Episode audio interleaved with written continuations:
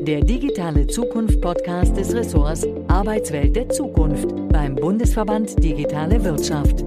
Mehr Infos unter www.bvdw.org/adz. Herzlich willkommen zum Digitale Zukunft Podcast unseres Ressorts Arbeitswelt der Zukunft beim Bundesverband Digitale Wirtschaft. Heute habe ich die Freude, mich mit Dr. Jannika Bock und Tobias Kellner von Google zu unterhalten. Das Schöne ist, Google engagiert sich ja auch schon als Mitglied beim Bundesverband Digitale Wirtschaft. Da werden wir dann gleich vielleicht auch noch ein wenig sprechen dazu. Ähm, Janika ist bei Google als Director Client Solutions ähm, dafür verantwortlich, dass Werbetreibende Googles Anzeigenprodukte bestmöglich nutzen. Und ähm, ja, sie ist auch für besagte Zusammenarbeit zwischen Google und dem BVDW verantwortlich. Und der Tobi ist bei Google als Industry Relations Lead Germany dafür verantwortlich, die Netzwerke mit branchenübergreifenden Akteuren in Deutschland aufzubauen. Aber Bevor ich jetzt hier äh, vermeintlich etwas Falsches und völligen Käse sage, würde ich euch beide doch bitten, erstmal ein wenig dazu zu erzählen, wer ihr seid und was ihr genau macht. Und äh, da würde ich dir, Janika, Ladies First, gerne den Vortritt lassen. Vielen Dank, Markus. Es ist äh, toll hier zu sein und mit dir über das Thema Zukunftswelt der Arbeit zu sprechen. Äh, ich arbeite seit zehn Monaten im Homeoffice, was für mich eine ganz neue Erfahrung ist. Und du hast ja gefragt, noch mal ein bisschen dazu sagen, was ich dann eigentlich tue. Äh, bei Google helfen wir den großen Werbetreibenden dabei, die Anzeigenprodukte, die wir anbieten, ob das nun Shopping-Anzeigen sind, eine YouTube-Anzeige, die klassische Search-Anzeige, so zu nutzen, dass sie ihre Ziele, Unternehmensziele oder ihre Marketingziele bestmöglich erreichen können. Und genau dafür bin ich mit meinen Teams verantwortlich. Mhm. Und Tobi? Hi, äh, freue mich auch dabei zu sein ähm, und heute den Podcast einen Beitrag äh, zu leisten. Ähm, wie Janika arbeite ich jetzt auch schon länger im Homeoffice. Ähm, bin insgesamt schon äh, fünf Jahre bei Google, war lange im Ausland tätig, in Irland, in den USA, und ähm, jetzt seit etwa eineinhalb Jahren in der aktuellen Rolle. Und Markus, du hast es schon angesprochen, ähm, in meiner Rolle arbeite ich sehr stark mit Akteuren im deutschen Markt zusammen, um ähm, die Kommunikation und den Austausch und auch die Zusammenarbeit ähm, zwischen Google und den Verbänden in Deutschland zu stärken, auszubauen und ähm, freue mich da über jedes Projekt, wie auch diesen Podcastbeitrag. Ja, sehr schön. Wir sind ja ähm, intensiv bei uns im äh, Ressort ähm, auf dem Thema digitale Bildung oder auch digitale Skills unterwegs. Das umtreibt uns ja. Also äh, was sind wirklich die Fähigkeiten, die die Menschen im Jahr 2020 oder auch darüber hinaus natürlich ähm, ja, besitzen sollten. Und äh, dementsprechend lasst uns doch direkt mal einsteigen. Es gibt ja ein Thema, was ähm, ja in den letzten Jahren immer wieder sehr stark dann auch mit Digitalisierung in Verbindung gebracht wird.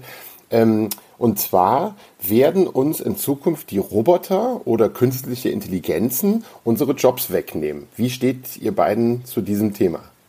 Also erstmal möchte ich feststellen, dass das für mich ein absolutes Herzensthema ist und deswegen freue ich mich ganz doll, dass wir heute darüber nachdenken können.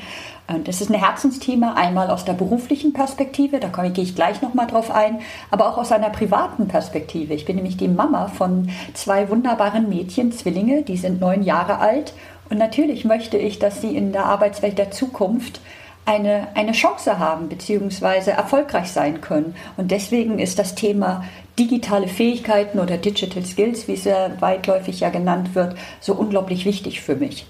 Und zurückkommen zu deiner Frage, nehmen uns die Roboter, ich verkürze jetzt mal ein bisschen auch etwas plakativ, nehmen uns die Roboter die Arbeit weg. Da gibt es ein Jein, äh, wie man immer so schön sagt, äh, im, im norddeutschen Raum. Ich komme aus Hamburg. Einerseits ja, Viele der sogenannten einfachen Tätigkeiten werden automatisierbar sein und sind es ja größtenteils auch schon heute. Da gibt es viele Technologien, die eingesetzt werden können, dass repetitive Aufgaben oder äh, die Analyse von großen Datenmengen, all solche Dinge wunderbar automatisiert werden können und von künstlicher Intelligenz, von Computern übernommen werden können. Aber da gibt es auch ein Nein, äh, dass Roboter uns eben nicht die Arbeit äh, wegnehmen, denn wir sehen, dass einfach die Digitalisierung ganz, ganz, ganz viele Arbeitsplätze schafft. Es gibt eine Studie, die besagt, dass bis zum Jahr 2025 allein in Deutschland 800.000 neue Arbeitsplätze entstehen werden. Das hat das Bundesministerium für Arbeit und Soziales herausgefunden und das zeigt einfach, was für ein Jobpotenzial in der Digitalisierung steckt. Und ich glaube, am besten wird das immer deutlich, was sind denn das eigentlich für Jobs? Ja? Also wir haben einmal darüber gesprochen, vielleicht repetitive Tätigkeiten oder leicht automatisierbare Tätigkeiten. Diese Jobs werden vielleicht verschwinden ja weniger oft von Menschen ausgeführt werden.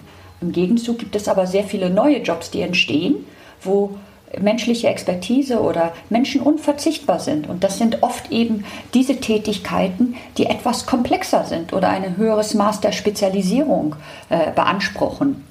Und ein Beispiel, das das aus meiner Sicht ganz gut verdeutlicht, wenn man sich mal vorstellt, man arbeitet, jemand arbeitet in der Versicherungsbranche oder für eine Krankenkasse, ist dort als Sachbearbeiter angestellt.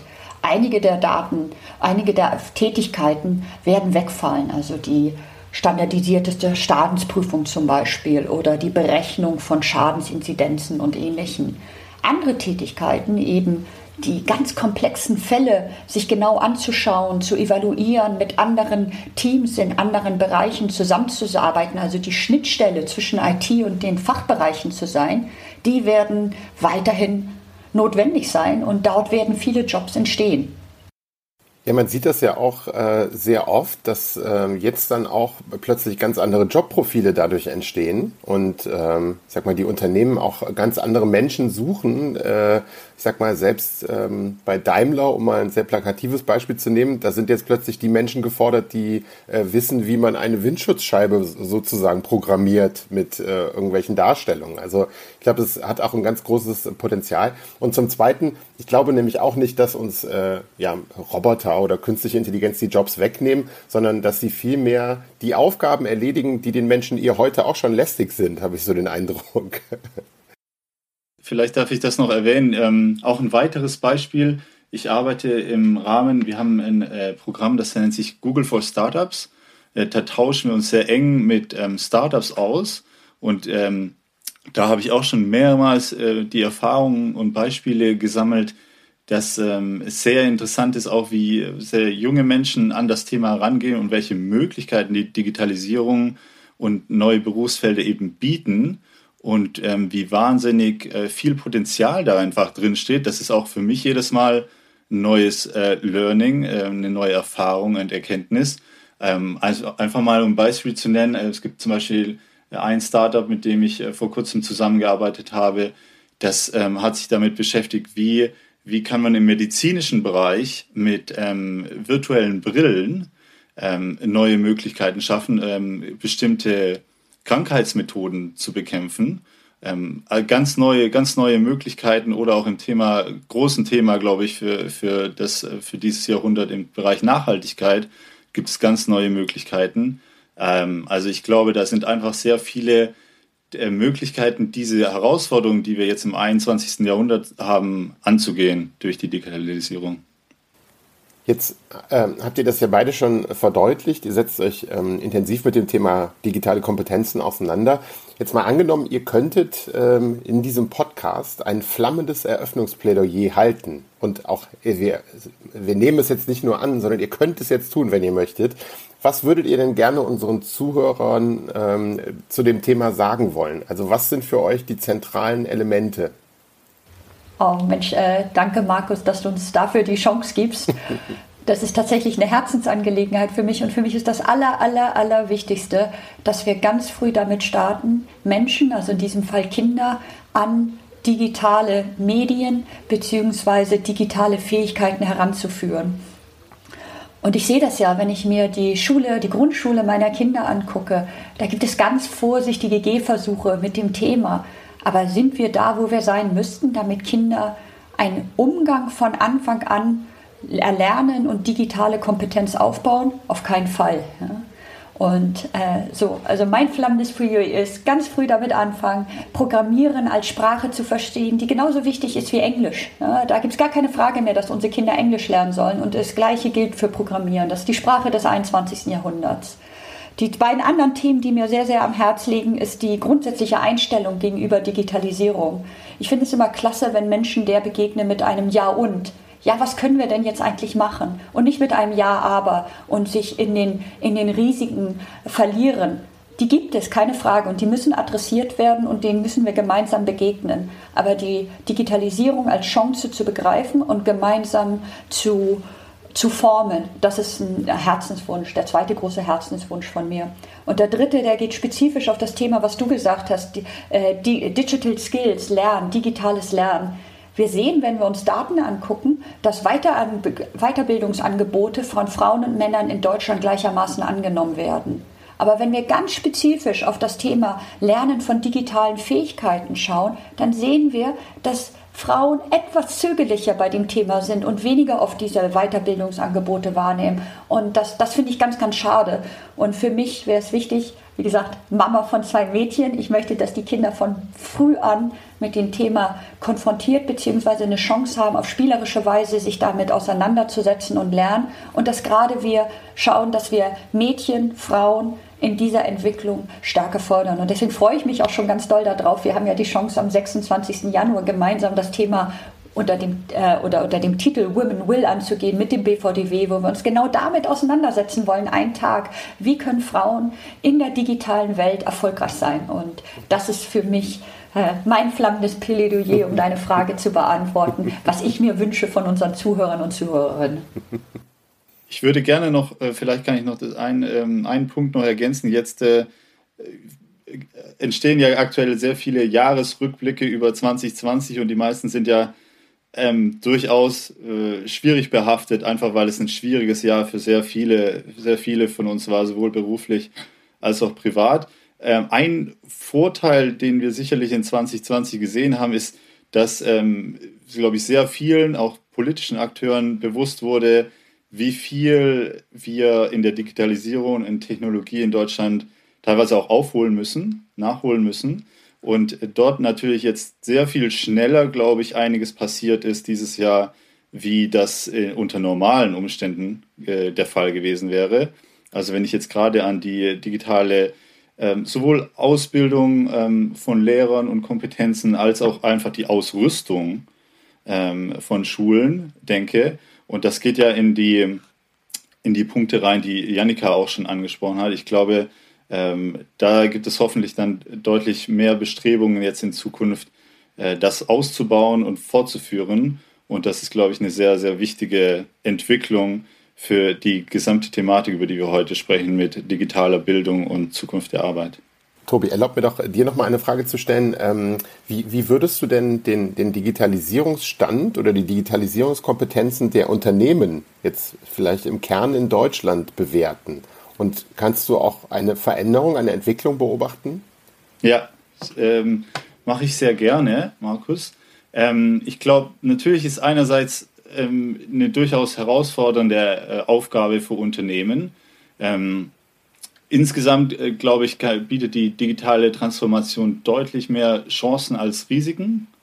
Ähm, es ist aber gleichzeitig schwierig, das immer dieses Potenzial abzurufen und ähm, ständig auch an sich zu arbeiten, äh, jedes einzelne Unternehmen mit seinen Mitarbeiterinnen und Mitarbeitern. Ähm, und trotzdem sehen wir ja äh, den großen Fachkräftemangel äh, beziehungsweise auch eine Lücke äh, in diesen erforderlichen Fähigkeiten. Ähm, und äh, da, glaube ich, bestehen eben äh, sowohl Aufgaben, sowohl von der Politik als auch jedem einzelnen Unternehmen letztendlich, das anzugehen, anzubieten und daran zu arbeiten. Ähm, ich glaube, das wird auch durchaus eine, eine, Attraktivität als Arbeitgeber letztlich sein, wenn man das, wenn man das anbieten kann und so Mitarbeiter quasi an dieses lebenslange Lernen, nenne ich das jetzt mal, ähm, gewöhnen kann. Und das sehen wir auch. Das hat auch die Europäische Kommission zum Beispiel festgestellt, dass ähm, in Zukunft einfach 90 Prozent aller, aller Tätigkeiten gewisse digitale Grundkompetenzen benötigen. Ähm, und äh, gleichzeitig sieht man aber die Herausforderung, dass viele Mitarbeiter und Arbeitnehmer eben äh, durchaus meinen, dass, dass sie da nicht ausreichend geschult werden, nicht die ausreichenden ähm, Kompetenzen erlangen können. Also ich glaube, da wird auch in den nächsten Jahren sich noch einiges bewegen müssen, damit wir da wirklich äh, auf, den, auf den Stand kommen, der, der da in Zukunft auch global einfach gefordert ist, ja, im, im Wett, globalen Wettbewerb. Mhm. Okay, dann lass uns mal äh, so ein bisschen tiefer nochmal drillen. Also jetzt sage ich, eine, jetzt kommt eine Binse, Binsenwarnung. Unternehmen äh, bestehen aus Menschen und es geht darum, wie du jetzt gerade auch schon gesagt hast, Tobi, dass diese Menschen dazu befähigt werden, halt auch äh, ja ein Leben lang zu lernen sozusagen. Ähm, Jetzt äh, lass uns doch mal schauen. Also die äh, einige Jobs verschwinden, das haben wir eben schon gesagt. Also bestimmte Jobprofile werden verschwinden. Es kommen aber dafür ganz, ganz neue Jobprofile hinzu. Die können logischerweise nicht eins zu eins von denselben Personen ausgeübt werden.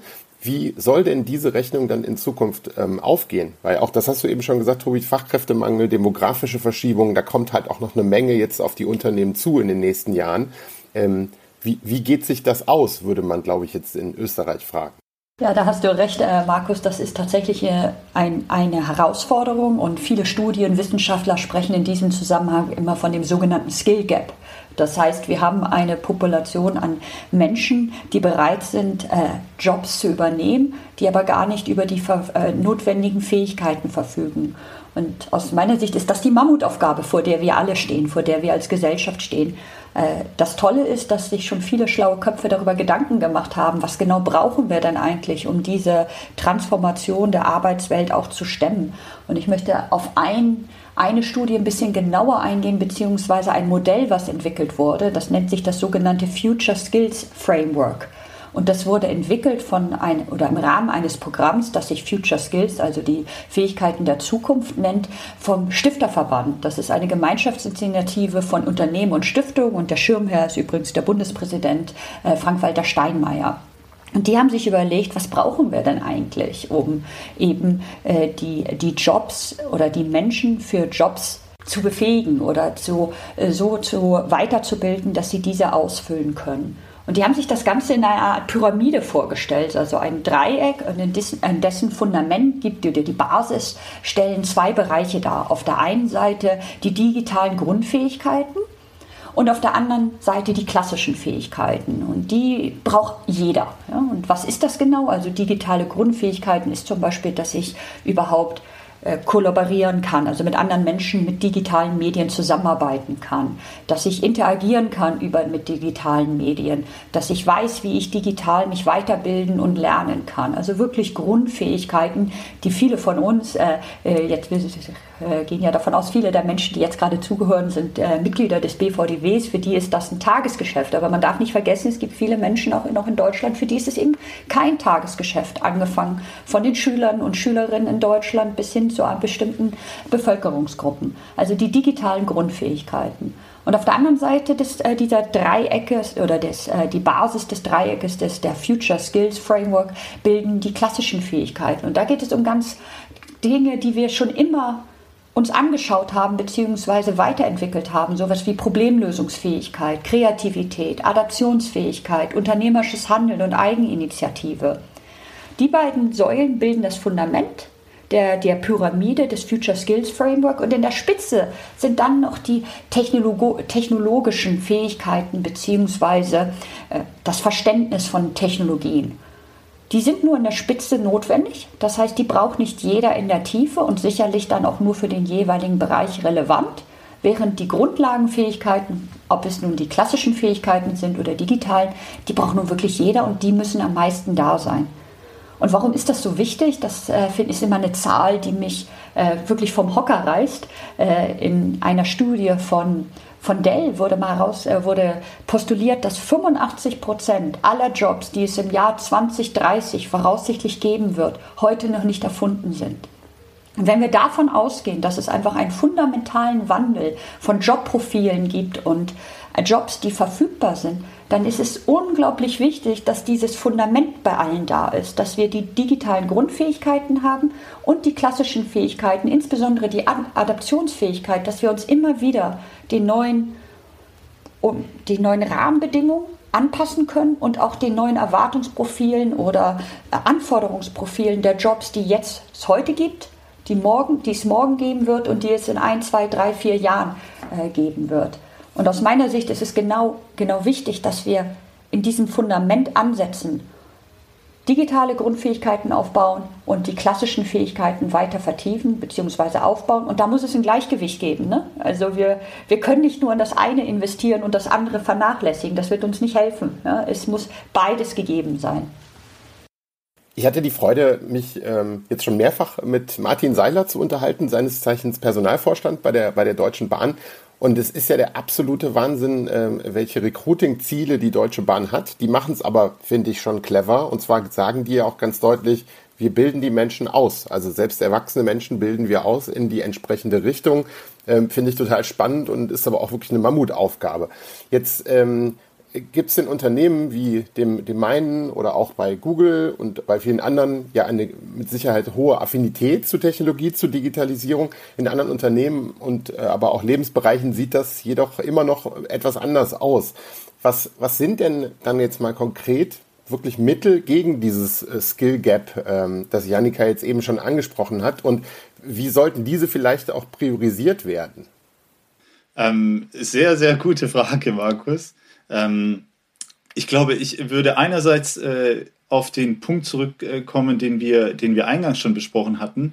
Ähm, je früher man da natürlich ansetzt, ähm, desto mehr ist das, glaube ich, in einem selbst drin und die Lernbereitschaft da und das einfach wird das quasi als natürlich empfunden, einfach weil man es als Kind schon so gelernt hat, ähm, ähm, so simpel wie das jetzt klingt, also einfach ähm, quasi in der Schule ähm, das schon entsprechend anbieten, in, den, in, den, in das Lehrangebot integrieren, ähm, Kindern vielleicht auch in der Freizeit einfach den, den Zugang und den Austausch mit digitalen äh, Mitteln und Kompetenzen ermöglichen.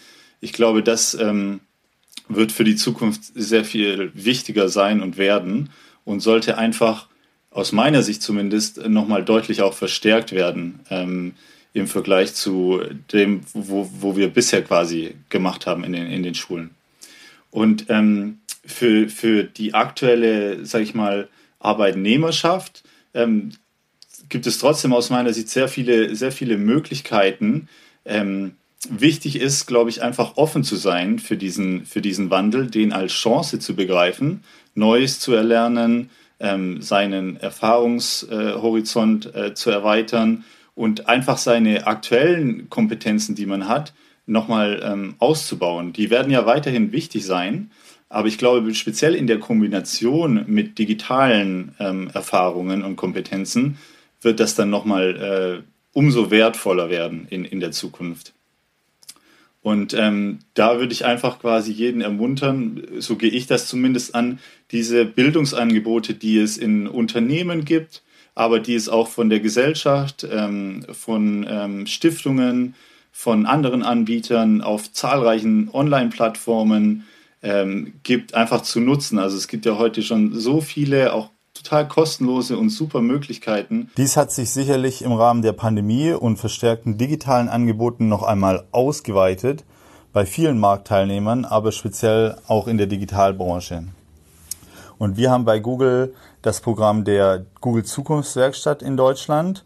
Dort haben seit dessen Gründung im Jahr 2014 bereits mehr als 1,3 Millionen Menschen Kurse belegt und gemacht.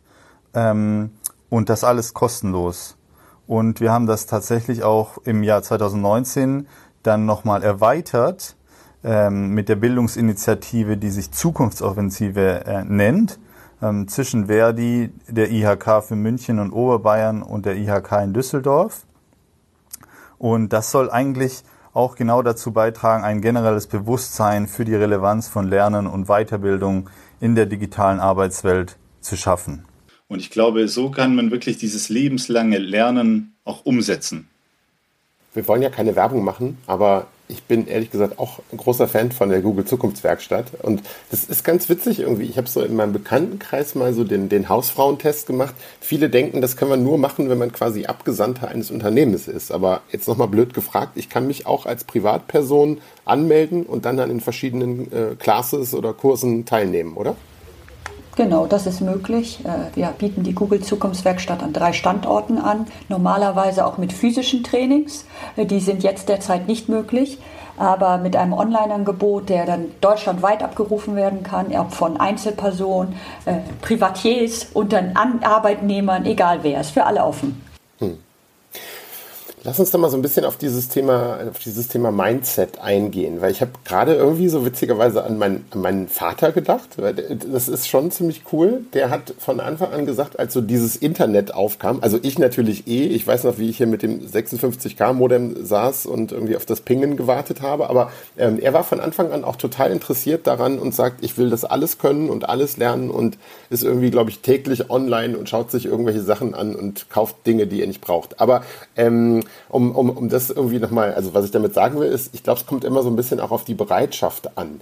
Wenn wir jetzt nochmal so auf die, auf die Unternehmen schauen. Ähm, ich bin jetzt ein Mittelständler, den greife ich mir immer gerne, weil ich es äh, selber total spannend auch finde und, und äh, komme jetzt irgendwie in die Verantwortung, in die Geschäftsführung eines Unternehmens und denke mir, okay, wir hätten jetzt hier alle, uns wird einmal ein Digitalisierungsschub, um es mal einfach zu sagen, gut tun wie müsste ich denn da konkret ansetzen oder wo müsste ich denn da konkret ansetzen bei meiner Belegschaft? Weil dann gibt es bestimmt einige, die sagen, ja, total cool, sollten wir schon, hätten wir schon seit Jahren machen sollen. Und es gibt andere, die dann sagen, ach nee, komm, lass mich damit in Frieden, ich gehe in fünf Jahren in Rente und dann ist alles gut. Aber was, was soll ich konkret als Unternehmer, was kann ich da machen?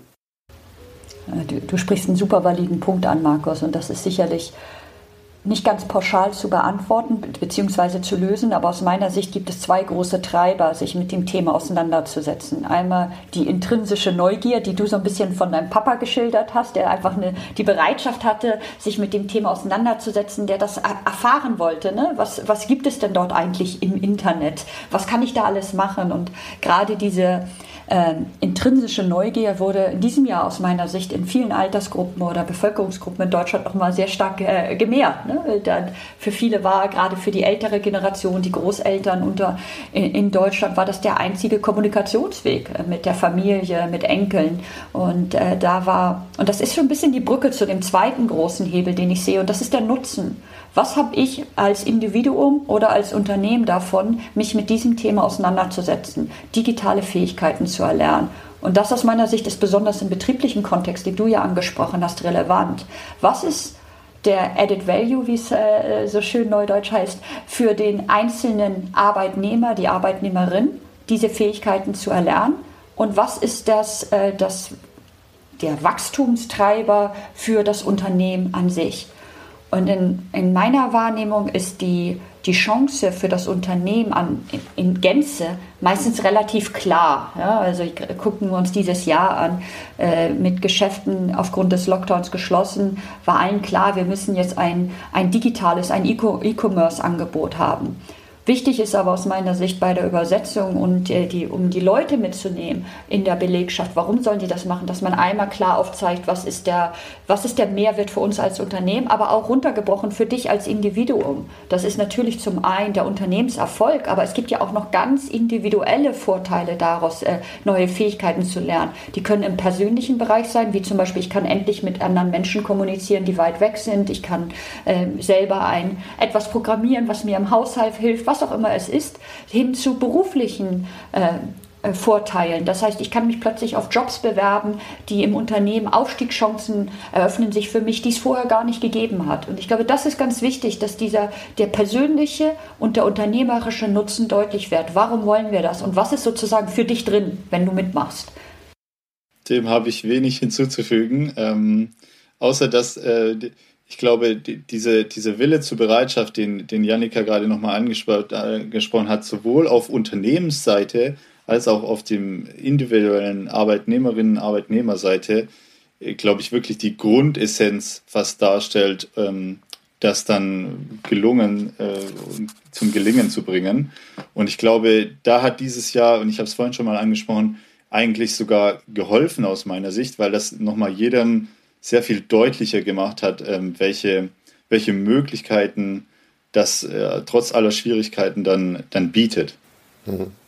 Jetzt äh, versuche ich mal, ich versuche ja immer ganz schlaue Dinge auch zu sagen. Ähm, ich würde mal behaupten, dass äh, Bildung, Schrägstrich Weiterbildung, ist das äh, Top-Benefit des New Normal. Und zwar, warum sage ich das? Ähm, es ist nicht mehr der Kickertisch und der Obstkorb, sondern ich glaube, dass wenn man als, als äh, Geschäftsführer, als äh, Geschäftsführerin ähm, den Mitarbeitern die Möglichkeit bietet, auch fernab des Jobs sich weiterentwickeln zu können, das ist die neue Währung und die Leute, die Menschen dann stärker auch zu machen, irgendwie vielleicht sogar auch für den nächsten Schritt irgendwann mal. Aber alleine den, den, den Mitarbeitenden die Chance zu geben, irgendwie sich, sich, ja, sich zu entwickeln, irgendwie, äh, ich sage immer gerne, neue Räume in diesem Wissenshaus irgendwie aufzu, Türen zu neuen Räumen aufzustoßen sozusagen. Das ist, glaube ich, so der, eines der ganz wichtigen Benefits, was in Zukunft ähm, den Menschen geboten ähm, werden sollte. Jetzt, ähm, wenn ihr mal in eure Glaskugel schaut, ich meine, wir haben es jetzt schon mal so ein bisschen auch äh, jetzt im Gespräch äh, gesagt in verschiedenen Ausführungen, aber nochmal äh, in eure persönliche Glaskugel geblickt, was sind denn die Top 3 Kompetenzen, die es in der digitalen Zukunft ähm, braucht? Also ich fange einfach mal an und äh, gebe dann gerne noch, äh, Janika hat sicherlich noch ein, ein, zwei Punkte dazu. Ich glaube, die, eine der, der Grundessenzen, die wir jetzt auch, über die wir jetzt öfters auch im Gespräch gesprochen hatten, im Podcast, ähm, ist sicherlich der Austausch mit anderen Personen.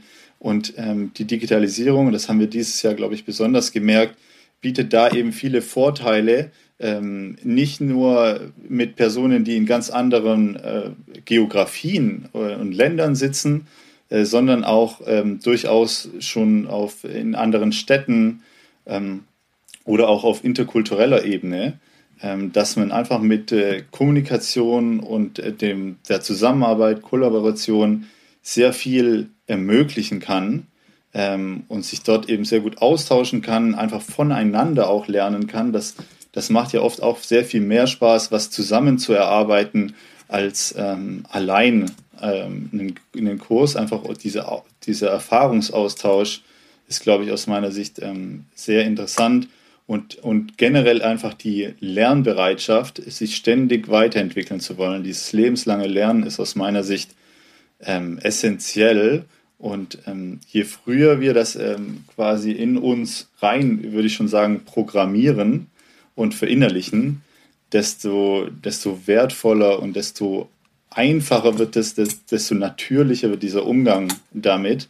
Ähm, und desto mehr wird es zur Selbstverständlichkeit und es ähm, einfach mehr äh, zu begreifen als Chance äh, und nicht so sehr als, okay, ich habe doch jetzt schon ein, zwei Studiengänge gemacht, ich muss jetzt nichts mehr Neues lernen, sondern das wird uns in der Zukunft, glaube ich, immer, immer äh, begleiten, äh, dass wir neue, neue Herausforderungen ähm, haben, die wir so noch nicht kennen und die wir mit ganz neuen Kompetenzen und Skills angehen müssen. Ähm, aber ich glaube, ich finde das total spannend, denn das, ähm, das fördert und fördert jeden Einzelnen immer wieder aufs Neue. Ja, äh, Kommunikation, Kollaboration habe ich bei dir rausgehört, Tobias. Da, das kann ich nur unterstreichen. Und Achtung, Markus, jetzt kommt auch von mir eine Binsenweisheit. Äh, wie heißt es noch immer so schön? Das einzig Dauerhafte ist der Wandel. Und deswegen ist tatsächlich, und das äh, hat man bei dir auch rausgehört, Tobias, äh, die dritte Kernkompetenz für die Zukunft aus meiner Sicht die Anpassungsfähigkeit. Das wird immer wieder von uns verlangt werden und ich finde es auch als eine Bereicherung, dass es von uns verlangt wird, uns auf neue Umstände anzupassen, uns auf neue Dinge einzustellen und auch äh, das Gute und den, äh, den, die, den möglichen Gewinn in neuen Situationen für das Unternehmen, für das eigene, für das eigene Ich, für die eigene Weiterentwicklung zu sehen. Und deswegen halte ich Anpassungsfähigkeit für unabdingbar. Sehr schön. Ihr Lieben, die Zeit ist mal wieder vorangeschritten, aber ich versuche jetzt mal die Binsen wieder so ein bisschen gut zu machen mit einem sehr klugen Satz von einem sehr klugen Mann, in dem Falle Henry Ford. Wer immer tut, was er schon kann, bleibt immer das, was er schon ist. Ich finde, das passt sehr gut in unser Gespräch. Ähm, und ja, deshalb ganz, ganz äh, vielen Dank, äh, liebe Janika. Äh, vielen Dank, lieber Tobias, für ja, die Einblicke, eure Sichtweisen. Total spannend. Ich glaube, jetzt äh, kommt der Kracher zum Schluss. Man kann die Zukunftswerkstatt bestimmt äh, googeln und findet sie dann auch. Ähm, also das lohnt sich auf jeden Fall mal sich anzuschauen. Mir bleibt ähm, auch zu sagen, unseren Hörern ganz vielen Dank für das Einschalten. Ähm, weitere Infos zu unserem Ausschuss Zukunft der Arbeit bzw. Arbeitswelt der Zukunft, um es korrekt zu sagen, beim Bundesverband Digitale Wirtschaft ähm, sind unter www.bvdw.org/adz zu finden. Euch beiden nochmal vielen Dank, alles Gute und bis bald hoffentlich. Tschüss. Tschüss. Danke, ciao.